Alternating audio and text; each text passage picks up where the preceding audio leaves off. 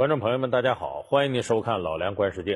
今年八月二十三号，有科幻界的诺贝尔奖之称的雨果奖，把今年的最佳长篇小说奖颁给了中国作家刘慈欣写作的长篇科幻小说《三体》。那么这个消息传到国内，舆论界一片欢欣鼓舞，因为追捧刘慈欣《三体》这部小说的人呢，绝不仅仅是一些文学爱好者和科幻迷。还有诸如像柳传志啊、周鸿祎啊、李彦宏啊、雷军呢这样的 IT 界的大佬，为什么会出现这个现象呢？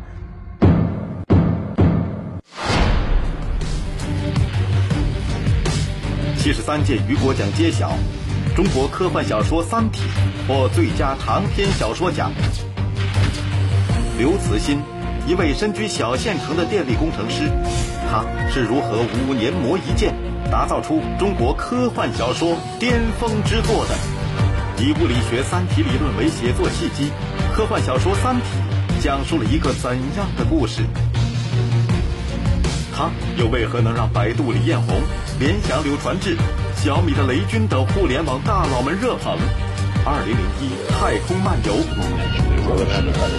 黑客帝国，星际穿越，风靡全球。美国如何成为世界科幻的中心？雨果奖落下帷幕，《三体》小说开拍电影，中国能否在未来科幻界拥有一席之作？本期老梁观世界为您讲述一场孤独的胜利，让中国科幻走出落寞。刘慈欣的这本长篇小说《三体》。它其实是包括三部分，啊，其中第一部叫《三体》，第二部叫《黑暗森林》，第三部叫《死神永生》。获奖的呢是他的第一部《三体》，这是他在两千零六年到二零一零年之间写出来的这一部长篇科幻小说。这个雨果奖呢一直在科幻界被捧为科幻界的诺贝尔奖，非常权威。他每届呢颁发的往往是文学艺术作品当中科幻领域的顶尖作品。你像我们大家熟悉的一些电影，像《盗梦空间》呐，《复仇者联盟》啊，《哈利波特》和《火焰杯》啊，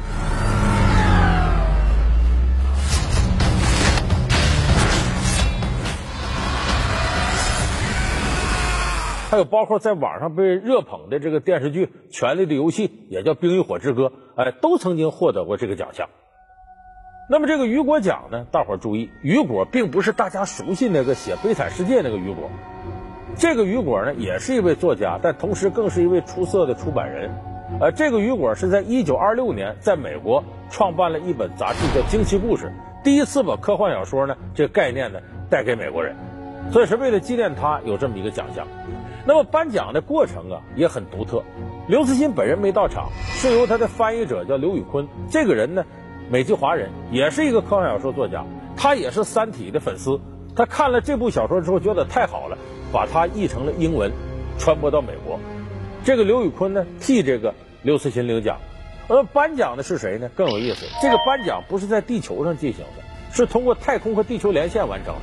他是在国际空间站一位宇航员叫林格伦，通过太空连线，现场给《三体》颁奖。所以就说这个颁奖的仪式也充满着一种浓厚的科幻色彩。那么当然，这部小说《三体》呢获奖绝非偶然，因为在这个之前呢。呃，《三体》这本小说呢，在美国已经连续获得了五个小说文学大奖的提名，最终呢，在雨果奖上斩获了最佳长篇小说奖。刘慈欣本人呢，也是获得这个奖的亚洲第一人。这部小说也是中国第一部科幻小说在国际上得到认可。那么，当然，很多人呢也对写出这部小说的作者刘慈欣觉得很神秘，说这是何方高人呢？其实你要是真正了解他，你会发现吧，和你想象的不一样。刘慈欣今年五十二岁，他是山西娘子关呃发电厂的一个普通工程师，打参加工作就没换过单位，在单位倒是个技术能手。就是到现在为止，很多迷恋《三体》的人看这小说都说，说是想象力、逻辑这都没问题也好，但是文字稍微粗糙一点。没错，他本身人家跟文科都不沾边是个理工男，长相呢圆脸寸头。啊，小平头，戴个黑框眼镜，就你看他，你不会想到说这就宛如世外高人。而且这个山西娘子关呢是个小县城，四外边环山，每天四五点钟天就黑天了，那生活节奏慢的吓人。而且这个刘慈欣呢，也没有任何一个地方就比其他的同事说超出一块，也是在这个地方生活、上班、挣工资、结婚、生个女儿，每天呢上班、下班接女儿回家做饭，呃，业余时间也最多是整个生活的四分之一左右时间来写科幻小说，以至于这小说火了之后，他的同事都不敢相信那小说是你写的，太不一样了。我和外界唯一联系的渠道就是一个电话、一个电子邮件，我把这两个一切断的话。我周围没有人对我感兴趣，也不知道我在做什么，也更没有人对科幻感兴趣。我想啊，他生存环境这种封闭，也许在一定程度就促进了刘慈欣呢这种想象力的延伸。我以前解读过周星驰，我说周星驰为什么他有这样的这种想象力呢？周星驰小的时候经常受人欺负，凡是那种受人欺负、无法自我表达的孩子，往往他的想象力就会特别丰富，他会去弥补这个缺憾。那么，这刘慈欣生活这种封闭，可能使在科学界，在大脑里不断在科学界遨游的他，能够把自己的这种想象无穷无尽的延伸。环境虽然闭塞，可是抬头能看得见天。这种大宇宙、浩瀚宇宙对他的感召、对他的刺激，应该说是他写科幻小说的一个最主要动力。那么，这个《三体》这小说写的是什么呢？为什么有人夸奖说这部小说啊？这种雄奇奔放的想象力，探索了人和宇宙之间这种关系、时间空间这种双重思考，哎，反正给了很多我们听起来高大上的赞誉。那这小说到底写的是什么呢？其实，在我们生活当中啊，已经有很多朋友啊成为这小说的粉丝了，而且成为他粉丝的人是各行各业的都有，不像以往我们说有一些固定的追逐科幻小说的人他在追捧这个。这次，《三体》这个小说的粉丝非常博杂。因为这个故事本身呢，体现的东西非常复调，可以说是内涵很博杂。他这个小说写的是什么呢？就是当地球的文明趋于毁灭之后，人类怎么向外太空拓展，怎么样能够在外太空保留自己的文明。他的出发点很有意思，就说这个军方啊，为了寻找外太空文明呢，不断的向这宇宙上发射广播信号，结果被这个呃外星的文明，就说外星人给接收到了。结果引发了一场大祸，为什么呢？这外星人时刻憋着要把你地球毁了，发现一个文明就得毁一个文明。那么地球人里边有出卖了地球给外星人，谁呢？有个物理学家被迫害致死了，他女儿对这个社会绝望了，他就决定利用手里的科研成果，把这个地球出卖给外星人，然后告诉外星人，我们自我就要毁灭了，我们已经绝望了，没有什么能够拯救地球，只有靠你们了。所以由此开展的呢，就是人类的文明和外太空外星人的文明之间的这种冲突。有人说，这不是进入一个老套吗？人类和外星人冲突，外星人亡我之心不死。这好莱坞电影里边有不少写这个的。可是《三体》这部小说不一样在哪儿呢？它有非常扎实的物理学的科学方面的基础。《三体》，一位电力工程师的杰作，他是如何获得灵感、妙笔生花的？小说系列 IT 界大热，小说中备受推崇的黑暗森林法则究竟是个什么法则？它与互联网行业的生存形态有何相似之处？当一种文明迅速猎杀另一种文明，三体离奇的故事背后隐藏着什么样的人生哲学和商界启示？本期老梁观世界，中国科幻走出落寞，正。播出。为什么叫《三体》呢？它的着眼点就在于啊，说是我们现有的科学理论已经证明了这个事儿。假如说就三颗恒星在那运转，以我们现在人类掌握的力学知识、数学知识，你根本无法预测这三个恒星它的运转方向、运转轨迹是什么。《三体》指的就是这个概念。如果这三颗恒星上有生命的话，那么他们会怎么运行？这都很难说。而刘慈欣构筑这个《三体》的科幻空间呢？这个恒星系里边有三颗太阳，生存环境是格外恶劣，一会儿热一会儿冷，所以这里边生存的生命呢，有时候不得不自我脱水，把自己变成像纤维一样的人一样，能叠起来储存。啊，就这里边他的想象力非常奔放雄奇，就外太空奇妙啊、浩瀚呐，种种你想不到的东西，呃，在小说里边纷至沓来，你看着之后就觉得就像看着好莱坞的科幻电影一样那么过瘾，眼前的画面感非常强。当然，他能得到这么多人追捧，绝不是编故事的问题。他这里边还有非常深入的基于宇宙学上的哲学思考。你像他这里边，为什么说他很多互联网界的人追捧他？像我说百度的那个李彦宏、联想的柳传志啊，三六零的周鸿祎，还有小米的雷军，很多互联网人看完这小说说说这就是我们的生存法则。为什么会这样呢？他这里边借助不同文明之间、星际文明之间的碰撞，他总结了四条规则。哪个规则呢？有关文明的规则。他说第一个规则呢，就说文明的第一需要是生存。就说你这文明咋诞生开始，如果你活不下去了，你没有任何意义。所以文明的第一需要，我得活下去，这生存。第二个呢，任何一种文明都想扩张，都想增长，可是宇宙的总量是固定不变的，你增长就有别的文明毁灭消亡。其实这个和我们呃科学里的能量守恒、质量守恒定律是很像的。第三个呢叫猜疑定律，就说任何一种文明在假想有另外一种文明存在的时候，首先想到那一种文明要把自己毁灭掉。哎，这就是说，亡我之心不死，他人即地狱。其实这个像什么呢？就是博弈学里的囚徒困境。具体概念是什么？就是说，如果两个人分头，呃，见不着面，你琢磨我，我琢磨你，他一定得琢磨自己利益最大化，一定猜想对方会做出对他不利的事情。所以这个小说里边写的就是，要想在宇宙间文明要生存，一定保持最低程度的善意。就是鲁迅先生说：“我不但以最坏的恶意夺策中国人”，就这个意思。所以第四个定律呢是技术爆炸定律，说任何一种微小的文明，你不要小瞧它，它很可能由于技术爆炸，突然间就超越自己，超越你们，成为宇宙间具有短时间统治力量的这种势力。所以这四个定律搁到一块儿，总结出了一个宇宙间生存的黑暗森林法则，就是说在宇宙当中有好多文明形态存在，这些文明形态呢，并不是互相之间善意的，是交朋友的，有可能是他来要灭掉你的，所以。整个宇宙就像一个黑暗森林一样，每一种文明就是一个拿着猎枪的猎人。他一旦发现有一种新的文明，第一反应是扣动扳机把你弄死。这个叫黑暗森林法则。有人说这听起来很残酷，其实是什么呢？因为地球和宇宙之间的关系是以光年为计算单位的。就比方说我们现在眼睛看到的啊，前不久我们老梁观世界节目也做了一个说和地球很像的一个行星，这个行星离地球好远好远，比方说多少亿光年以外。你看到它了，那其实是它多少亿年以前那个光发射过来的，我们看到它。就你在看到它的时候，这个星球的真正状态已经是多少亿年以后了。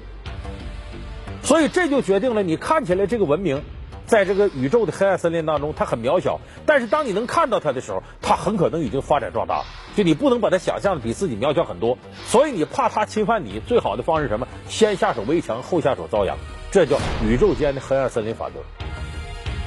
我们听起来会觉得不寒而栗，摸黑大家拿着枪，发现有什么动静，啪就先来一枪。事实上，宇宙的黑暗森林法则就是这么一种法则。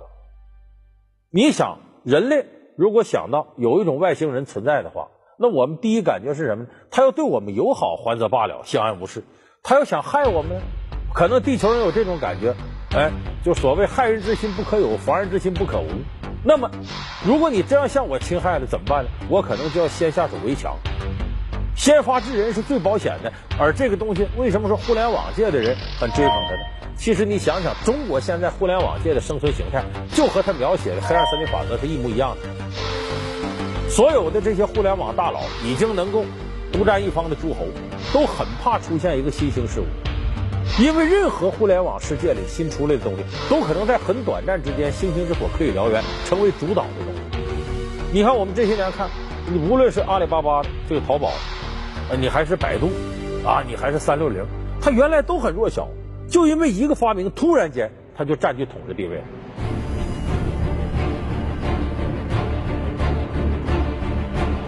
所以这种技术创新在《三体》里边叫技术爆炸，它可以短时间使一种文明迅速的超越，成为具有主导意义的。所以这些互联网大佬呢，都怕出现这个情况。所以现在中国的一些互联网大佬对于新生出现的东西，要么我出这东西同质化把你打没，要么是什么呢？我把你收购过来。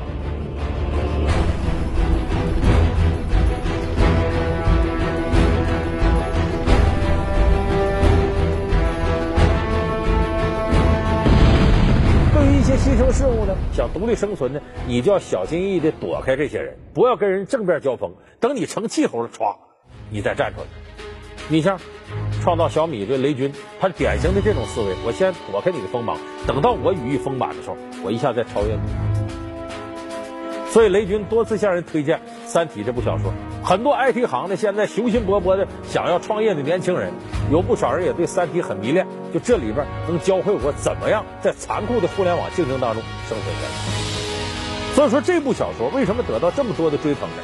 尤其在中国国内，它绝不仅仅是科幻艺术，它这里边还包括很多社会法则，包括我们现代人对社会的一些几乎渗透到骨子里的认知。所以这个小说在中国得到了广泛的追捧。从梁启超、鲁迅科幻小说引入中国，到八十年代国内科幻小说昙花一现，再到如今《三体》的获得国际大奖，中国科幻小说历经了哪些坎坷？在动辄亿元制作的大片时代，国外科幻大片风生水起。中国科幻电影究竟在哪儿迷了路？当电影中的平板电脑变身 iPad，当视频电话变身智能手机，科幻大片在人类文明进程中做了怎样的贡献？为什么说成就一部伟大的科幻作品，最重要的就是要立足于科学？本期老梁观世界，中国科幻走出落寞，稍后播出。那么，我想这也是这部小说呢。呃，能够超越以往的科幻小说一点。很早的时候，什么时候开始有科幻小说呢？当年梁启超在日本办了本杂志，鲁迅给这杂志写过稿子。鲁迅当时呢翻译翻译了著名的科幻作家儒勒·凡尔纳的小说，一个叫《越界旅行》，一个叫《地底旅行》，发表了。那个时候，鲁迅呢也是秉着科学救国的方针。可是后来回到国内一看呢，中国国内的局面，所以那种持着科学救国那种态度来琢磨科幻小说的人，感觉很失望。这些文学巨匠呢，纷纷转向现实主义的写作方式，所以科幻小说在旧中国呀，那根本干不过这些现实题材，因为大家关注的东西不在科幻这块。那么新中国成立之后呢，有一位了不起的作家叫郑文光，他写了一部科幻小说叫《从地球到火星》，当时那个时候也符合呢百废待兴，想利用科学呢来发展新中国这样的态势。所以当时科幻小说呢流行了一阵，有几部有名的科幻小说。当时我在小的时候读起来特别有意思，一个是叶永烈写的《小灵通漫游未来》，那是我们那时候特爱读的小说。还有一个是童文正写的《珊瑚岛上的死光》，这个后来还被拍成电影。要消灭这伙吃人的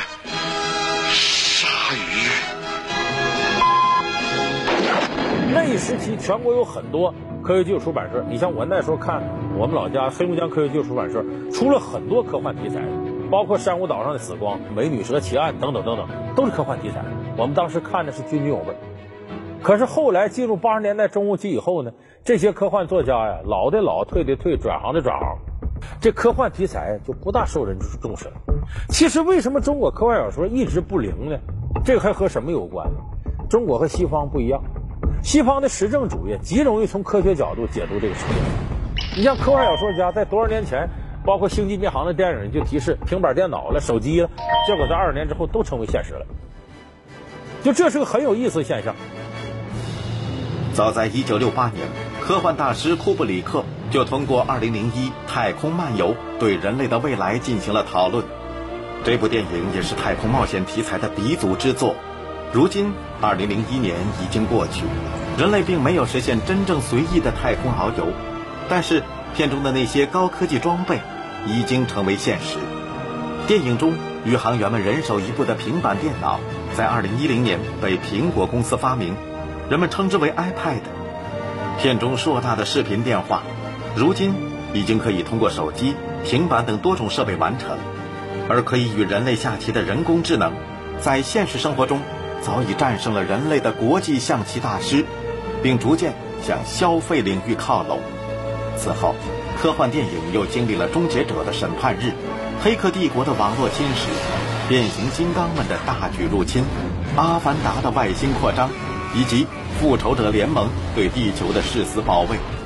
在这些电影中，虚拟了很多高科技技术手段，尤其是那无所不能的智能手机，现在早已普及了。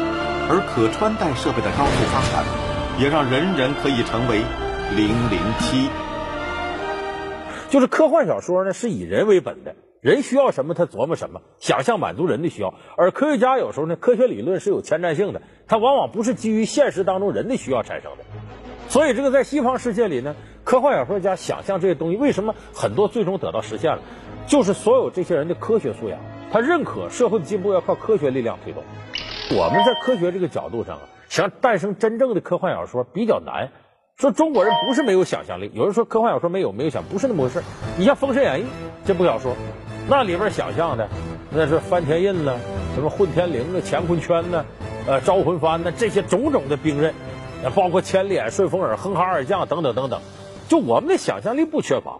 我们现在说电影，你看好莱坞的电影在中国拿高票房，科幻电影占的太多了，《阿凡达》。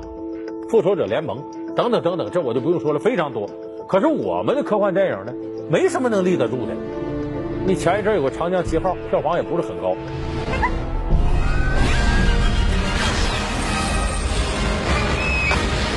再往前很早，八十年代的时候，什么《霹雳贝贝》了之类的。八十年代，专门的儿童电影制片厂的成立，大量的科幻元素出现在儿童电影中。《霹雳贝贝》讲述了一个小男孩贝贝与外星人偶遇后，被赋予了双手发射十万伏特电力的能力。他在生活中利用自己的超能力进行各种恶作剧。哎呦哎呦！售票员，你们这车上有电。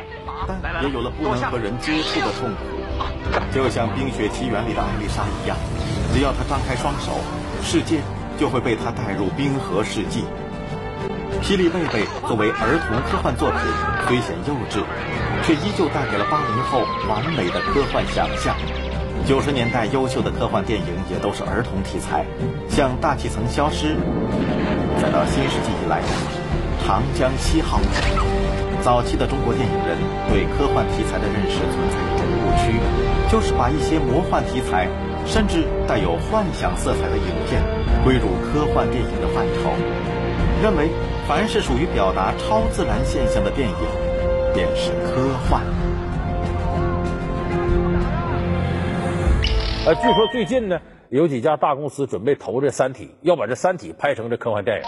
我想，在这个三 D 技术上，咱们现在已经不比好莱坞逊色多少了。技术能解决了，就关键看我们对科幻的人文情怀的理解，以及对科幻本身想象力的，我们安放到什么地方，以什么形态体现。所以我倒是觉得《三体》借助这次雨果奖啊，如果再拍成科幻电影，有可能不仅中国的科幻小说真正的走向世界，科幻电影有可能在世界上也会开始有自己的一席之地。刘慈欣本人也说，说我们现在城市里想诞生科幻太难了，为什么呢？一到晚上，大家都有夜生活，外边的灯特别亮，甚至你不拉上窗帘你都睡不着觉。那么这么亮的灯光，你也看不见星星，所以仰望星空有时候在城市里是谈不上的。说这种环境，人在忙碌的生活当中是很难有闲暇思考，好像和眼下的功利没有关系的一些宇宙星空的大概念。我想刘慈欣有一句话说的特别特别好，他说什么意思？就说如果我这部小说啊，你看完之后能够让你在忙碌当中，比方说推着自行车下班的时候，天黑了，你能够抬起头来看天，看上那么一会儿，我这个小说的目的就达到了。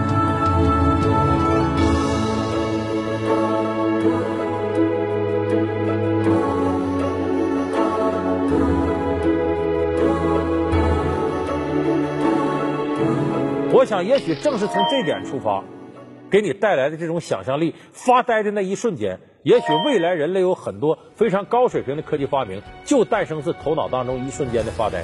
所以，我是希望电视机前的观众朋友，如果有时间，多关注一下科幻小说，说不定未来有什么发明，就从这里开始。好，感谢您收看这期《老梁观世界》，我们下期节目再见。